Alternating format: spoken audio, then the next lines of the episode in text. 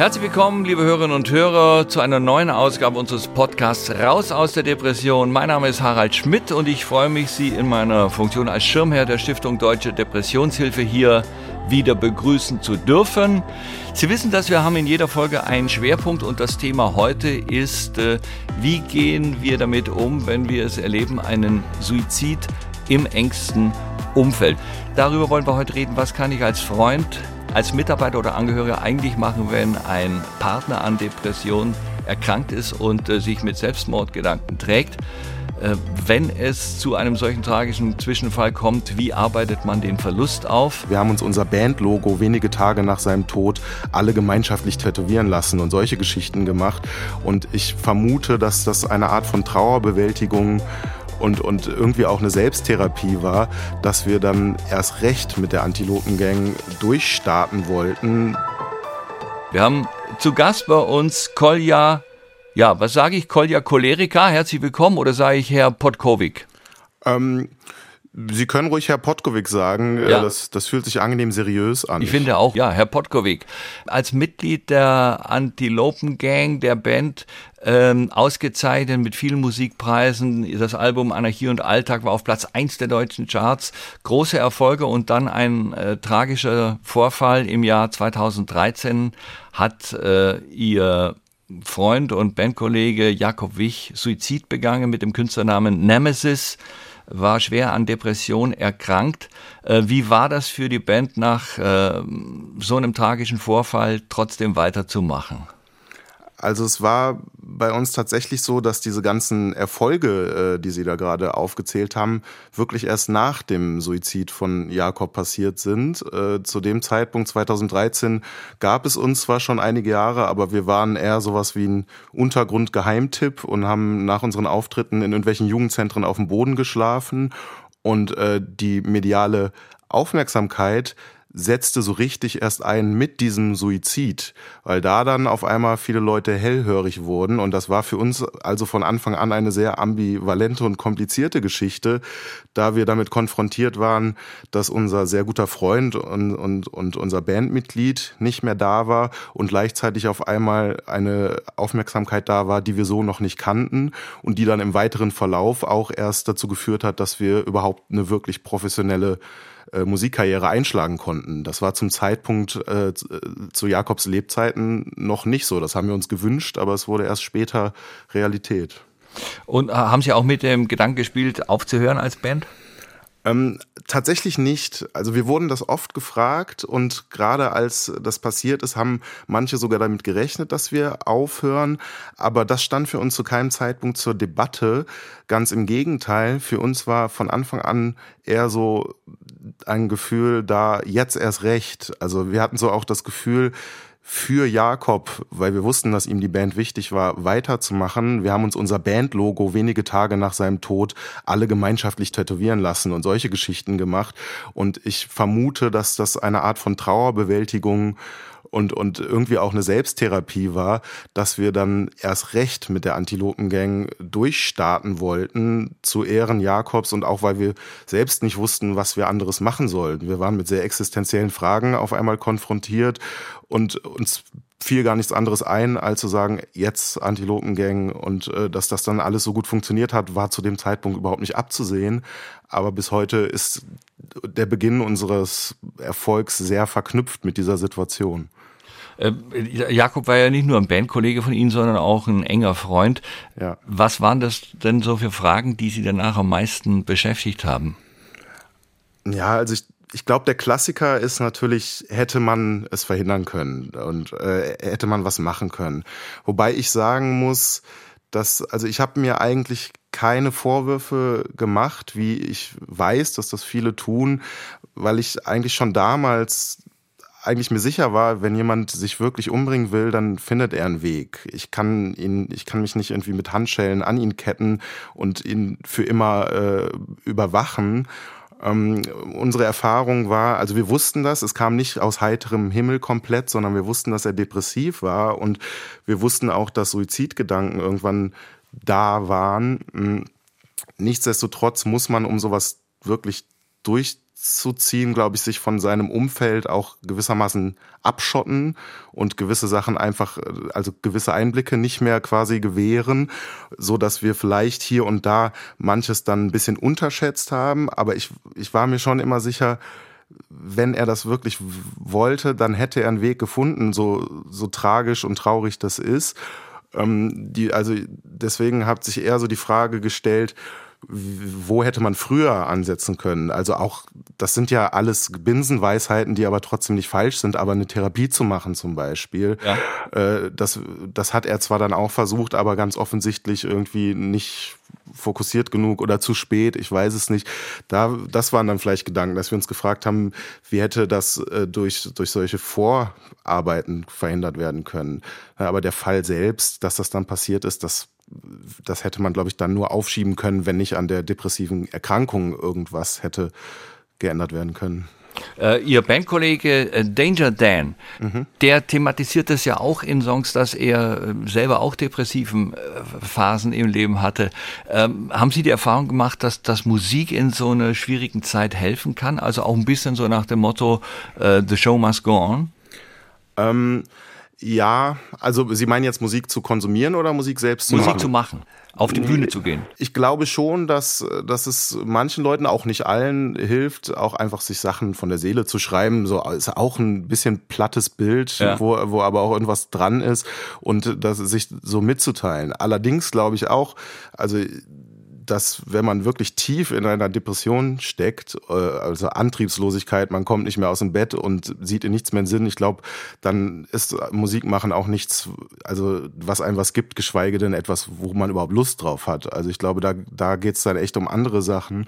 Ähm, aber ich, auch wir als Antilopengang haben schon immer auch irgendwelche Psycho-Innenkämpfe irgendwie nach außen getragen in unseren Texten. Das hat Jakob auch gemacht. Es gibt ja auch Abstufung von Depressionen. Es, ja. Ist, ja die, es ist ja nicht immer so, dass man dann wirklich äh, komplett lebensunfähig nur noch in der Ecke liegt. Aber sollte dieser Zustand da sein, eine wirklich schwere Depression, dann vermute ich, dann hilft auch Musik nicht mehr weiter, weil einem dann alles sinnlos erscheint. Ja, weil Sie das ja gerade angesprochen haben, äh, die Verarbeitung von solchen Themen in Texten. In dem Song äh, bei Ihnen Patientenkollektiv, da heißt es im Refrain, äh, die Konzerte, die wir spielen, sind eine Gruppentherapie und, und an einer Stelle mit 14 äh, dachte ich, es wäre besser, wenn man stirbt. Ich rauchte sinnlos Weed und las wilde Theorien.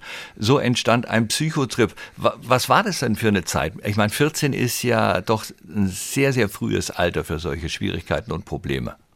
Ja, ich habe äh, sehr früh angefangen zu kiffen mit 13. Äh, das hat sich dann, äh, also aus heutiger Sicht äh, hat sich das dann irgendwann als Fehler äh, herausgestellt. Das war mir mit 13 nicht so klar und ich bin dann tatsächlich relativ schnell in so einen Strudel gekommen, der sich zusammengesetzt hat, ja, aus, aus Kiffen, auch, auch einfach aus Pubertät und dann ähm, Verschwörungstheorien, die damals noch gar nicht so en vogue waren wie heute. Ja. Äh, heutzutage ist ja auch die Kritik der Verschwörungstheorien sehr omnipräsent. Damals äh, waren weder die Verschwörungstheorien noch die Kritik der Verschwörungstheorien großartig präsent. Da musste man schon ein bisschen tiefer graben im Internet. Das habe ich gemacht. Und ich vermute, dass da aus diesem Gemisch sowas wie eine drogeninduzierte Psychose äh, entstanden ist, was damals aber nie diagnostiziert wurde. Das ist jetzt meine Vermutung, denn es ging wirklich bis hin zu Paranoia, Stimmen hören und einfach Wahnvorstellungen haben. Ähm, aber ich, ich habe da irgendwie selbst die Kurve gekriegt. Also in Therapie habe ich mich erst Jahre später begeben, als dann nämlich fünf Jahre später oder nee, eigentlich waren es sogar eher zehn Jahre später, als ich schon äh, weit über 20 war, da hatte ich nochmal so eine Art Rückfall für, für eine Nacht. Das hatte da mit Alkoholkonsum zu tun, also war immer mit, mit Drogen oder Alkohol äh, in Verbindung. Da habe ich mich dann erst in Therapie begeben und dann hat mir der Therapeut auch gesagt, ey, wahrscheinlich hatten sie einfach damals mit 14 eine Psychose, das hat niemand diagnostiziert und das war jetzt so eine Art Flashback oder so. Ah, haben Ihre Eltern das mitbekommen, dass Sie kiffen? Mit 14? Die haben es irgendwann hat meine Mutter äh, so, ein, äh, so eine Haschischpfeife bei mir gefunden und dann äh, dann haben sie es gemerkt, ja. Ja, was würden Sie denn heute sagen? Weil ich äh, frage nochmal, wer es gibt ja dann in diesem Song auch äh, die die Stelle, mein Vater meinte noch, ich solle nicht mehr kiffen, doch wie recht er damit hat, habe ich heute erst begriffen. Äh, was würden Sie dem 14-Jährigen sagen? Lass es generell von Anfang an bleiben?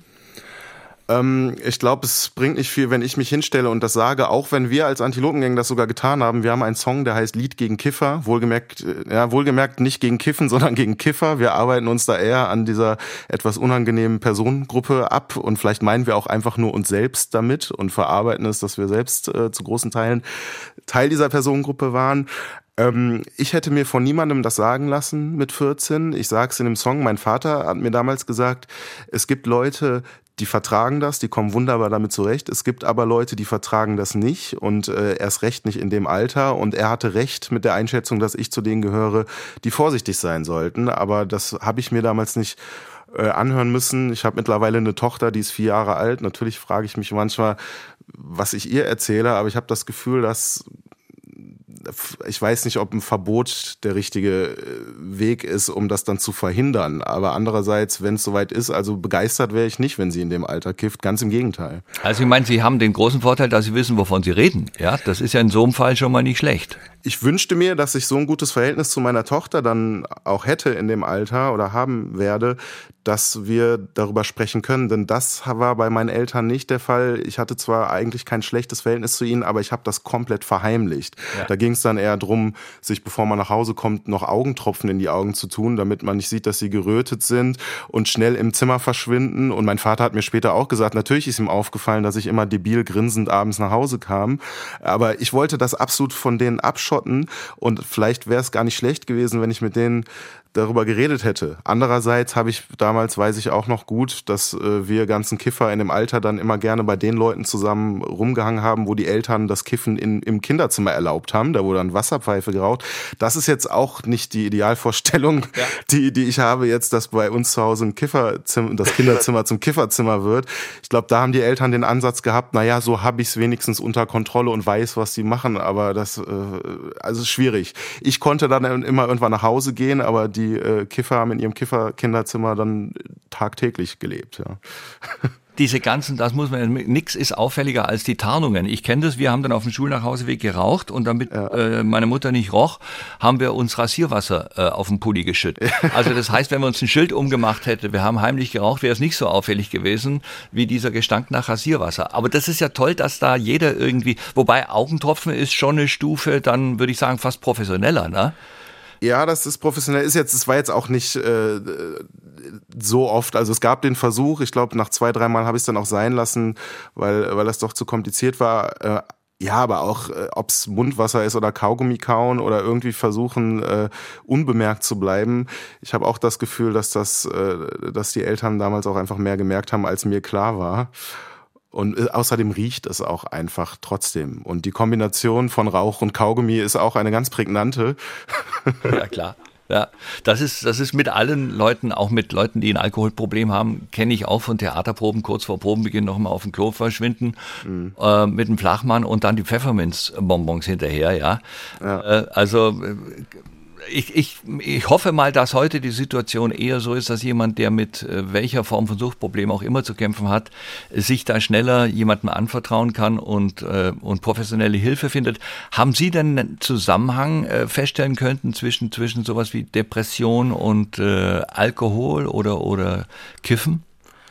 Auch hier kann ich das im Nachhinein etwas klarer sehen. Also ich hatte eine eine Studentenzeit in Göttingen. Ich habe sechs Jahre in Göttingen gelebt und studiert und habe jeden Tag äh, gekifft. Und jetzt im Nachhinein betrachtet, ich kiffe seit vielen Jahren nicht mehr und ja. äh, auch das Studium habe ich irgendwie abgeschlossen. Im Nachhinein war das eine sehr dunkle Zeit, die ich gar nicht mehr richtig nachvollziehen kann. Und da entdecke ich schon depressive Ansätze, Antriebslosigkeit, Lethargie und all diese Nebenwirkungen, die Kiffen hat. Ähm, ich glaube, es, es war nie eine so schwere depressive Episode, wie sie zum Beispiel mein Freund Jakob durchlebt hat, weshalb ich mich manchmal ein bisschen scheue, das dann als Depression zu bezeichnen. Ähm, aber ich würde könnte mir schon vorstellen, dass es da Kombinationen oder, oder dass es da Rückwirkungen gab und äh, dass das also ich glaube, ich habe rechtzeitig die Kurve gekriegt, um zu verhindern, dass es äh, noch weiter abgedriftet ist. Äh, wenn Sie auf Tour sind oder sagen wir mal auf Festivals und man trifft andere Bands und äh, Sie entdecken so bei Kollegen Anzeichen von Depression und mit der Erfahrung, mit der Bandgeschichte, die Sie haben, ähm, wird das ein Thema?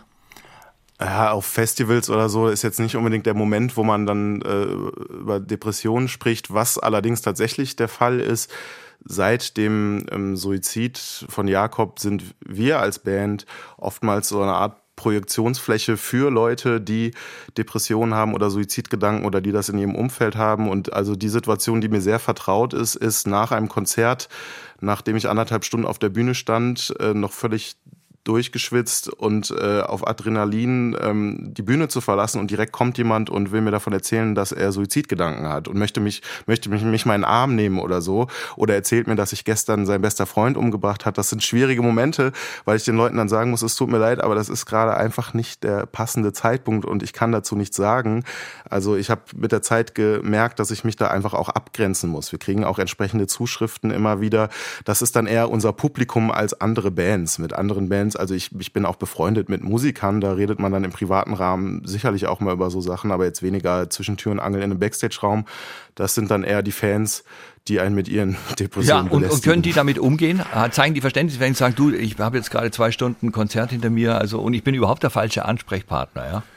Mal so, mal so. Also ich habe schon erlebt, dass ich dann äh, beschimpft wurde. Äh, ich habe aber auch schon erlebt, dass Leute dann selbst gemerkt haben, dass es vielleicht der falsche Moment ist. Wenn einem Leute Zuschriften auch über die sozialen Medien senden, äh, wo sie wirklich sehr ausführlich ihren Krankheitsverlauf oder ihre Suizidgedanken oder so schildern, dann fühlt man sich jetzt auch ein bisschen schlecht damit, das unkommentiert zu lassen. Wir haben dann irgendwann haben wir dann geantwortet, äh, indem wir die Kontaktdaten zu professionellen Beratungs Stellen zum Beispiel geschickt haben und gesagt haben, wir können, wir sind die Falschen, wir können da jetzt nichts zu sagen. Aber es ist natürlich bis, oh, also da, da gibt es jetzt keine Routine. Das ist seit 2013 so, dass wir da äh, immer wieder in dieser Situation sind. Aber nach wie vor, manchmal lasse ich mich doch dazu hinreißen und gehe dann doch mal ein Gespräch ein.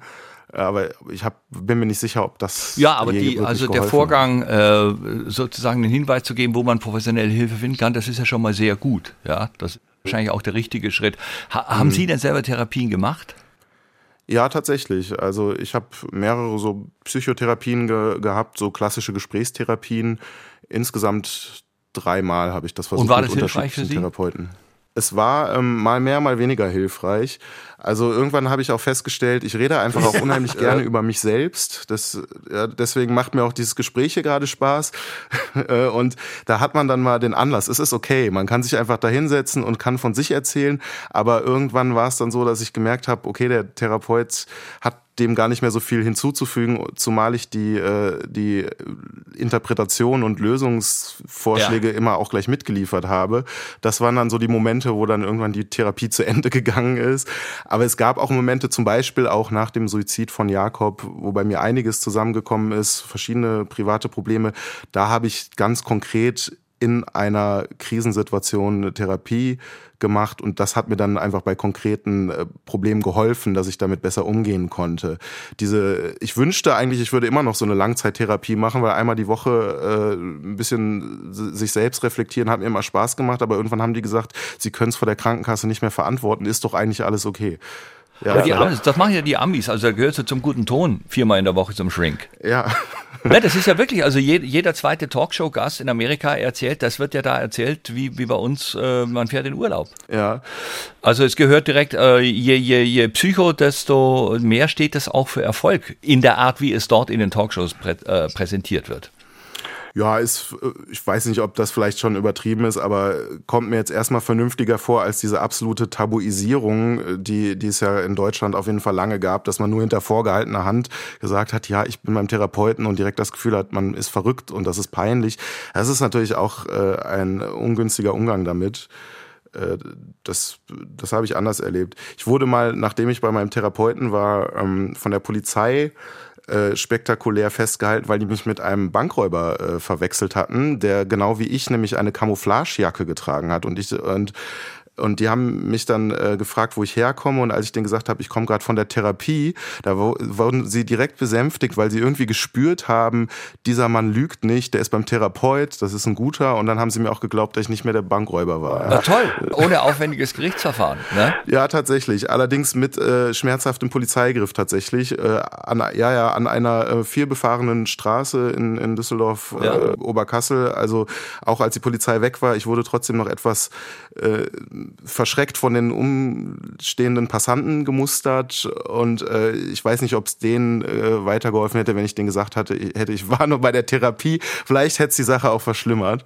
das war dann, das wussten nur die Polizisten und ich. Wobei man ja äh, für alle, die nicht aus Düsseldorf kommen, äh, sagen muss, Oberkassel ist ja doch ein sehr, sehr schickes Viertel schon auf der anderen Rheinseite. Ja. Und wer dort von der Polizei geholt wird, meistens im Morgengrauen und ein bisschen diskreter, ne?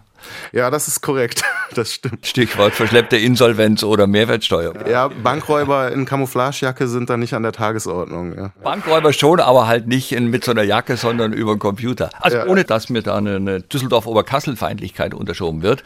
Ich sage nur, das ist ein, ein sehr schniekes Viertel, ein sehr elegantes Viertel, was viel von dem, zumindest war das so, als ich in Düsseldorf gewohnt habe, ausstrahlt, was man im Klischee mit Düsseldorf verbindet. Oder sehe ich das ganz falsch? Ja, das ist definitiv so. Also ich glaube, viele Leute stellen sich Düsseldorf äh, generell so vor, wie es in Oberkassel tatsächlich an vielen Ecken ist. Ja, unterm Strich gesehen, wie geht es Ihnen heute? Mir geht es äh, vermutlich so gut wie selten in meinem Leben, muss ich tatsächlich sagen. Äh, das hat wirklich viel damit zu tun, dass ich vor fünf Jahren diesen Schritt gemacht habe, dass ich dann auch aufgehört habe, Alkohol zu trinken. Das hatte sich nämlich wirklich auch zu einem Problem entwickelt. Mhm. Äh, ein Jahr später ist meine Tochter geboren. Mit, mit der Band läuft es nach kurzen Problemen, die wir wie viele Bands zu Beginn der Corona-Krise hatten, läuft es jetzt auch wieder gut. Wir haben uns gerade selbstständig gemacht, äh, unser eigenes Label äh, gegründet. Also gerade ist alles in Ordnung. Ist jetzt natürlich üblicherweise äh, dann immer der Moment kurz bevor man wieder in den Abgrund schaut. Ich hoffe mal, dass ich das noch ein bisschen hinauszögern kann. Ja, aber das klingt alles äh, sehr, sehr gut und sehr zuversichtlich. Jetzt kommt ja auch zu Weihnachten ein Sampler raus, mhm. nochmal mit einem äh, Song des, des verstorbenen Bandleaders Nemesis. Äh, was steht da für eine Idee dahinter, dieses Lied jetzt dann nochmal zu veröffentlichen? Ja, dieser Sampler äh, ist halt, ich habe es gerade gesagt, wir haben unser eigenes Label, das heißt Antilopen Geldwäsche. Äh, das haben wir gegründet und ähm, wollten da alle Facetten der Antilopengang präsentieren und dazu gehört für uns nach wie vor auch Nemesis als viertes Bandmitglied. Wir haben ihn immer wieder auch in Texten erwähnt oder auch live dann mal einen Song von ihm gespielt und diesmal hatten wir das Gefühl, weil wir von uns allen auch Solo-Songs auf dem Sampler haben, dass wir ihn auch gerne dabei haben möchten und wir haben tatsächlich einfach noch ein paar unveröffentlichte Songs von ihm und haben da was gefunden, das uns passend erschienen ist. Das ist für uns nach wie vor einfach schön, dass, dass er dann immer noch uns so begleitet bei solchen Sachen und wir seinen Namen hochhalten können. Kolja Podkowiak, das hat mir großen Spaß gemacht. Das fand ich sehr, sehr interessant und ich sage herzlichen Dank, dass Sie da so offen drüber geredet haben. Und äh, ich denke, dass wir da doch die eine oder andere Hilfestellung auch nach draußen geben konnten bei so einem ernsten Thema. Vielen Dank. Vielen Dank an Sie. Ja, alles Gute und äh, toi toi toi für die weitere Karriere mit der Band. Dankeschön, Dankeschön, Ihnen auch. Ciao. Kolja Podkowiak oder Künstlername Kolja Cholerica, dass wir da nichts durcheinander bringen. Vielen Dank. Wir kommen damit zum zweiten Teil. Das kennen Sie in unserem Podcast, nämlich zur Analyse und äh, zur Vertiefung des Themas mit Professor Ulrich Hegel, dem Vorstandsvorsitzenden der Stiftung Deutsche Depressionshilfe, der, wie Sie wissen, über langjährige Erfahrung in der Behandlung psychisch kranker Menschen verfügt, hat die Senckenberg-Professur an der Klinik für Psychiatrie der Goethe-Universität in Frankfurt am Main inne. Grüß Gott, Herr Hegel, nochmal. Guten Tag, Herr Schmidt. Nach dem, wie ich finde, sehr, sehr ähm, aufschlussreichen und offenen Gespräch mit äh, Kolja Potkovic, äh, wie kann man denn im Umfeld erkennen rechtzeitig, ob jemand so stark depressiv erkrankt ist, dass vielleicht sogar ein Suizid droht? Ja, da gibt es so eine richtige Formel oder so ein Patentrezept gibt es da leider nicht. Manche Menschen kündigen das ja richtig eindeutig an, dann ist es einfach. Aber manchmal muss man einfach äh, zwischen den Zeilen auch hören. Das ist manchmal ein kleiner Nebensatz, vielleicht manchmal auch nur ein Blick, der einem irgendwie merkwürdig vorkommt und einem Sorge bereitet. Das ist ganz interessant, wie man dann, wenn man sowas bemerkt, darauf reagiert. Denn man wird vielleicht nachfragen und äh, fragen, ist es denn äh, so, dass du oder sie ganz verzweifelt bist, äh, dass finstere Gedanken gekommen sind, aber häufig ist die Versuchung auch groß, darüber hinwegzugehen. Denn natürlich hat man Sorge, da kommt jetzt irgendwas Negatives, dann bin ich vielleicht überfordert, weiß gar nicht, wie ich damit umgehe. Und das ist immer eine Gefahr, dass man dieser meistens sehr unangenehmen Situation ausweicht und dann nicht nachfragt. Also das ist etwas, was man in der Regel schon tun sollte, wenn man so Warnsignale sieht, dass man dann nachfragt und zwar oft auch mehrfach ähm, und versucht ein Bild zu kriegen, ob der Mensch wirklich in Lebensgefahr ist. Das kann manchmal tatsächlich auch Leben retten, wenn man äh, hier sich nicht versteckt und nicht ausweicht. Äh, ist es denn überhaupt möglich, auch gerade für einen Laien, einen Suizid zu verhindern? Ja, in jedem, in jedem Fall ist es äh, möglich. Ähm, Collier hat ja gesagt, dass ähm, er glaubt, wenn jemand wirklich entschlossen ist, sich das Leben zu nehmen, dass man dann nichts dagegen tun kann.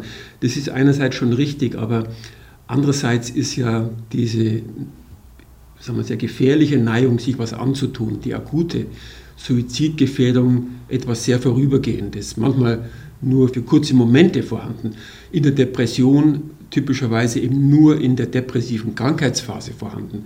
Das heißt, wenn man Zeit gewinnt, dann geht die Suizidalität ja wieder zurück und die Menschen sind dann nicht mehr suizidgefährdet. Das ist ja tägliches Brot in der Psychiatrie, wo wir ja als Psychiater permanent mit Menschen zu tun haben, die in der Erkrankung suizidgefährdet sind, Suizidimpulse haben. Ähm, wenn sie dann behandelt sind, haben sie immer noch die gleichen Lebensprobleme und immer noch viele Schwierigkeiten. Aber die Hoffnung ist zurück, die Lebensfreude kämpft sich wieder nach vorne und das Leben macht eben doch auch wieder, trotz aller Probleme, Freude. Das ist ja eine ganz äh, tägliche Erfahrung, die man macht in der Psychiatrie. Äh, ein Punkt, der ja jetzt sehr aktuell geworden ist, dadurch, dass äh, Cannabis legalisiert werden soll. Kolja hat berichtet, dass er durch Kiffen in eine Psychose gerutscht ist. welchen Zusammenhang gibt es denn zwischen Kiffen und psychischen Krankheiten? Es gibt viele Studien und die meisten finden, dass Menschen, die regelmäßig kiffen, ein erhöhtes Risiko haben, an einer Depression zu erkranken. Das ist etwa um den Faktor 3 erhöht. Da ist aber die Frage, wie kommt es zustande? Denn da gibt es ja verschiedene Möglichkeiten. Zum einen kann durchaus sein, dass die Depression dazu führt, äh, dass Menschen kiffen. Äh, Cannabis hat ja etwas Beruhigendes, Angstlösendes, vielleicht auch etwas Schlafförderndes. Und das kann sein, dass die Menschen das auch im Sinne einer, ja, man muss sagen, vielgeleiteten Selbsttherapie äh, dann eben vermehrt tun, das Kiffen, in der Depression, um diesen unerträglichen Zustand erträglicher zu machen. Es kann auch umgekehrt sein, dass äh, Kiffen zu Depressionen führt. Allerdings erstaunlicherweise, dafür gibt es jetzt gar nicht so viele Belege. Bei Menschen, die eine manisch-depressive Erkrankung haben, ist es eher so, dass durch Kiffen Manien getriggert werden. Ähm, in einer der vorhergehenden Podcasts habe ich auch berichtet, dass äh, bei der Depression es so ist, dass hier alles, was eher müde macht, meistens günstig ist und bei der Manie das Gegenteil der Fall ist. Der beste ja. Trigger für Manie äh, ist, wenn man Schlafentzug hat zum Beispiel. Und deswegen ist es nicht verwunderlich, mhm. dass das müde machende Cannabis äh, hier auch Manien triggert. Und da muss man bedenken, kann es ja noch einen ganz anderen Grund für den Zusammenhang geben. Es kann ja sein, dass sowohl der Cannabiskonsum als auch die Depression äh, einen gemeinsamen zugrunde liegenden Faktor haben. Das kann zum Beispiel Missbrauch oder Traumatisierungen in der Kindheit sein. Die erhöhen sowohl das Risiko, dass jemand eine Depression kriegt später, als auch das Risiko für äh, Suchterkrankungen, für Alkohol- und Drogenmissbrauch. Das ist noch eine weitere Möglichkeit, die, wie man erklären kann, äh, dass hier der Zusammenhang so eng ist zwischen Cannabiskonsum und Depressionen. Äh, was halten Sie denn persönlich davon, dass Cannabis jetzt legalisiert werden soll? Es ist ja häufig eine Einstiegsdroge. Ähm, Collier hat das ja früh angefangen äh, zu kiffen und da weiß man, dass das ja, das sich noch entwickelnde Gehirn sehr negativ beeinflusst. Man verliert einige Intelligenzquotientpunkte in der Regel. Da gibt es Studien, die das zeigen. Also man wird etwas dümmer, wenn man sehr früh anfängt mit dem Kiffen. Ähm, das hat sicherlich Nachteile und wenn man auch die bedenkt, dass es eine Einstiegsdroge ist und wenn man über längere Zeit permanent kifft, dass es da auch Persönlichkeitsveränderungen gibt, dann sehe ich das sehr kritisch. Äh, in umschriebenen Bereichen, auch äh, im medizinischen Kontext, mag es bestimmte Erkrankungen geben, wo es sogar als Medizin eingesetzt werden kann. Aber das jetzt als weitere Droge neben dem Alkohol breit freizugeben, ist etwas, was ich skeptisch sehe. Man muss ja auch sehen, welchen immensen Schaden bereits der Alkohol anrichtet. Ja. Und ähm, ja, also ich wäre da eher zurückhaltend, muss ich sagen. Ja, er hat ja auch berichtet, ist auch ein weiterer Aspekt, dass er eine Psychose entwickelt hat. Das ist ja etwas ja. anderes in der Regel als eine Depression. Das ging ja in Richtung äh, Verschwörungstheorien, die er entwickelt hat. Zunächst sind Verschwörungstheorien nicht unbedingt falsch, ne? denn die Menschheitsgeschichte ist ja voller Verschwörungen. Die Frage ist immer, ist die richtig oder falsch, das muss man prüfen. Aber in dem Fall war es sicherlich so, dass es diese Verschwörungstheorie äh, das ganze Leben ausgefüllt hat und eine immense Bedeutung gewonnen hat, äh, vielleicht auch dann durch Fakten auch gar nicht mehr korrigierbar gewesen ist. Und das sind dann Dinge, die im Rahmen von Psychosen auftreten, zum Beispiel schizophrenen Psychosen. Und da ist bekannt, äh, dass durch Kiffen das Risiko, eine Schizophrenie zu entwickeln und vielleicht auch früher zu entwickeln, erhöht ist. Das hat hier bei schizophrenen Erkrankungen deutlich negative Einflüsse als vermutlich bezüglich Depressionen. Jetzt haben Sie das Thema ja schon angesprochen. Alkohol, das ist ja auch so ein ähm, Argument, was sehr schnell kommt in der Diskussion. Äh, über Cannabis wird diskutiert. Alkohol ist äh, vollkommen äh, akzeptiert gesellschaftlich, gehört vielleicht sogar mit äh, in gewissen Phasen zum guten Ton. Ähm, welche Rolle spielt denn Alkohol im Kontext, im Zusammenhang mit Depressionen? Ja, ich habe im Vorfeld nochmal nachgeguckt. Ähm, da gibt es ja inzwischen sehr, sehr viele Längsschnittstudien, über 30 Längsschnittstudien. Und die finden auch in der Regel, dass es hier Wechselwirkungen gibt zwischen Depression und Alkohol. Auch hier ist es wieder so, dass ich auch Patienten kenne, die äh, sagen, dass sie in der Depression vermehrt trinken Alkohol ist ja auch angstlösend, äh, ist manchmal auch schlafanstoßend. Äh, wenn man sehr viel trinkt, kann man auch diesen unerträglichen Zustand der Depression einfach ja, dämpfen. man kann sich sozusagen in den Rausch wegtrinken. Das ist natürlich etwas, was sehr gefährlich ist. Ähm, man kann nicht ausschließen, dass man über diesen Weg dieser vielgeleiteten Selbsttherapie dann auch in die Sucht äh, rutscht mit der Zeit, das kann man nicht ausschließen. Bedenken muss man auch, dass es oft Rebound-Phänomene gibt. Ich weiß nicht, wie es Ihnen geht, Herr Schmidt, aber bei mir ist es so, wenn ich äh, sagen wir, drei Bier und zwei Schnäpse trinke, ja. äh, dass ich dann damit rechnen muss, dass ich vielleicht gut einschlafe, aber ich wache dann in der Nacht auf, oft in den frühen Morgenstunden, und dann geht es mir besonders schlecht. Äh, gar ja. nicht mit Kopfschmerzen, sondern die Gedanken sind negativ. Ich, hab, ich denke dann, oh Gott, was hast du gestern wieder für einen Scheiß erzählt? Ganz schrecklich, ist ja super peinlich. Was denken die über dich? Solche Gedanken kommen dann, das sind typisch depressive Gedanken. Der ja. Verstand sagt mir dann in der Nacht um zwei, na, nur ruhig, äh, beim Aufwachen ist es alles wieder weg und so ist es dann auch. Wenn ich am Morgen aufwache, dann denke ich, na, war schon okay, war halt ein bisschen lebhaft, äh, dann sind diese Schuldgefühle weg. Aber es gibt da so einen negativen Rebound. Das heißt, das Euphorisierende des Alkohols, das schlägt dann auch um ins Gegenteil. Und das kann äh, dann auch eine Depression verstärken.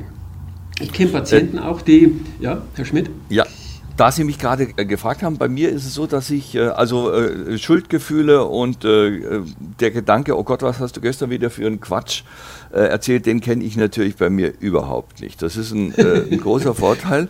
Aber ich vertrage immer weniger und also bei einer halben Flasche Wein, die ich früher problemlos getrunken habe, wache ich nachts auch mit einem solchen Schädelweh, dass ich sage, äh, ich lasse es bleiben. Also mich rettet sozusagen dieser miese Zustand, in dem ich dann mitten in der Nacht aufwache, überdimensional zu trinken. Also insofern empfinde ich das fast als Glücksfall. Ja? Aber ich, ich kann das sehr gut nachvollziehen, was Sie beschreiben. Dass Im Grunde lohnt es sich dann für mich nicht mehr.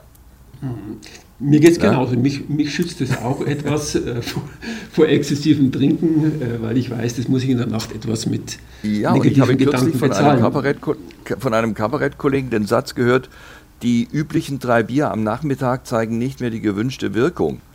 Äh, das ist dann schon, äh, das ist natürlich in, in meinem Beruf sehr gefährlich, weil wenn man das anfängt, vor der Vorstellung zu trinken, ja, ist natürlich dann irgendwann der Punkt erreicht, dass man ohne Alkohol gar nicht mehr auf die Bühne oder vor die Kamera schafft. Und mhm. dann wird es dann doch äh, sehr, sehr dramatisch. Ja, also Ach, lieber mal die Finger weglassen, ja, mhm. wäre meine Erfahrung.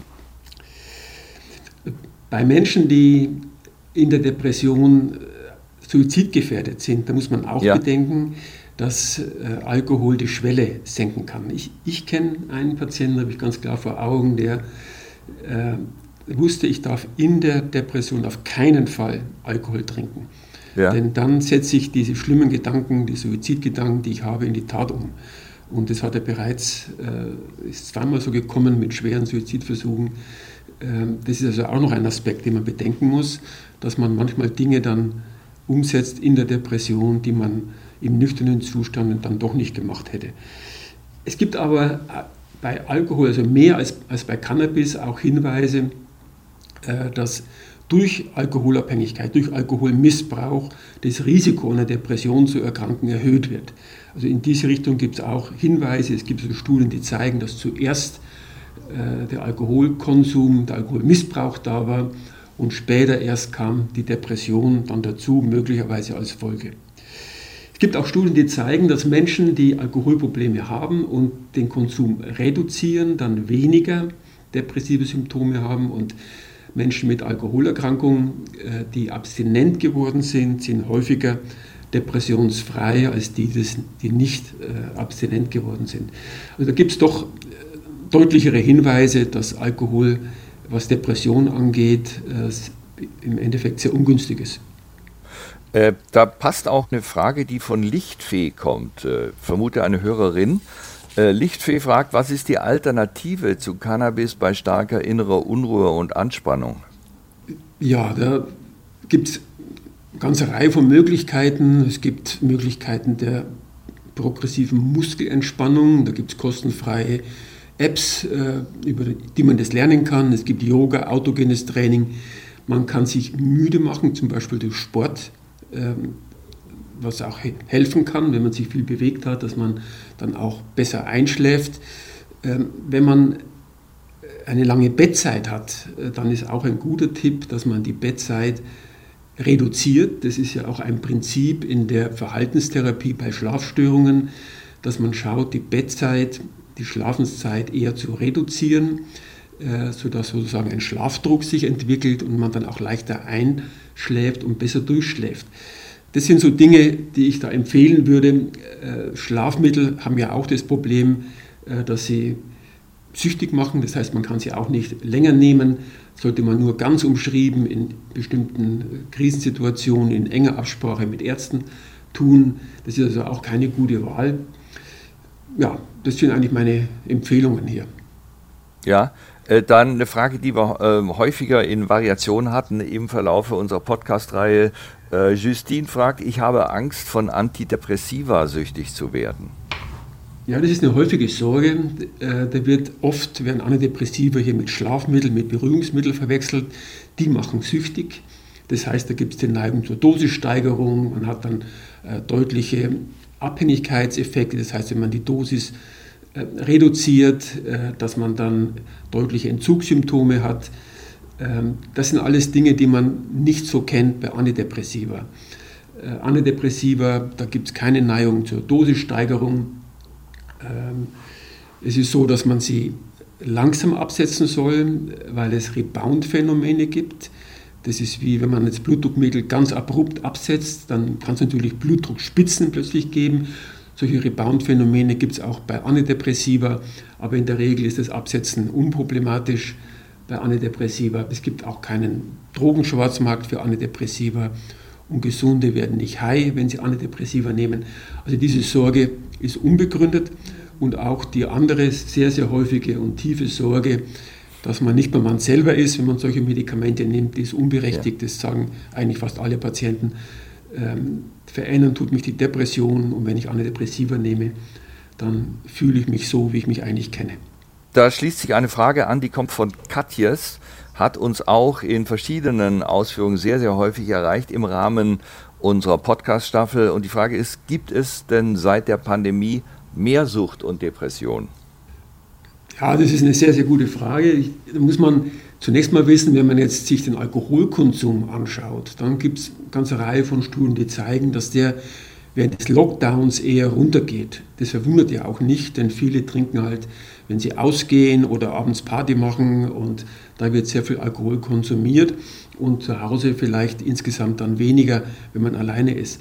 Aber ich glaube, gerade Menschen, die suchtgefährdet sind, äh, die vielleicht schon am Morgen einen gewissen Suchtdruck haben, aber dann doch nicht zur, zum Alkohol greifen, weil sie nicht mitfahren in die Arbeit wollen, äh, oder Menschen, die bereits deutlich zu viel Cannabis konsumieren, äh, für die ist das Risiko natürlich sehr, sehr groß, dass sie ohne das Geländer der Arbeit und äh, der, auch der Beschäftigung, des Sports, äh, anderer Aktivitäten, dass sie dann in die Sucht abgleiten.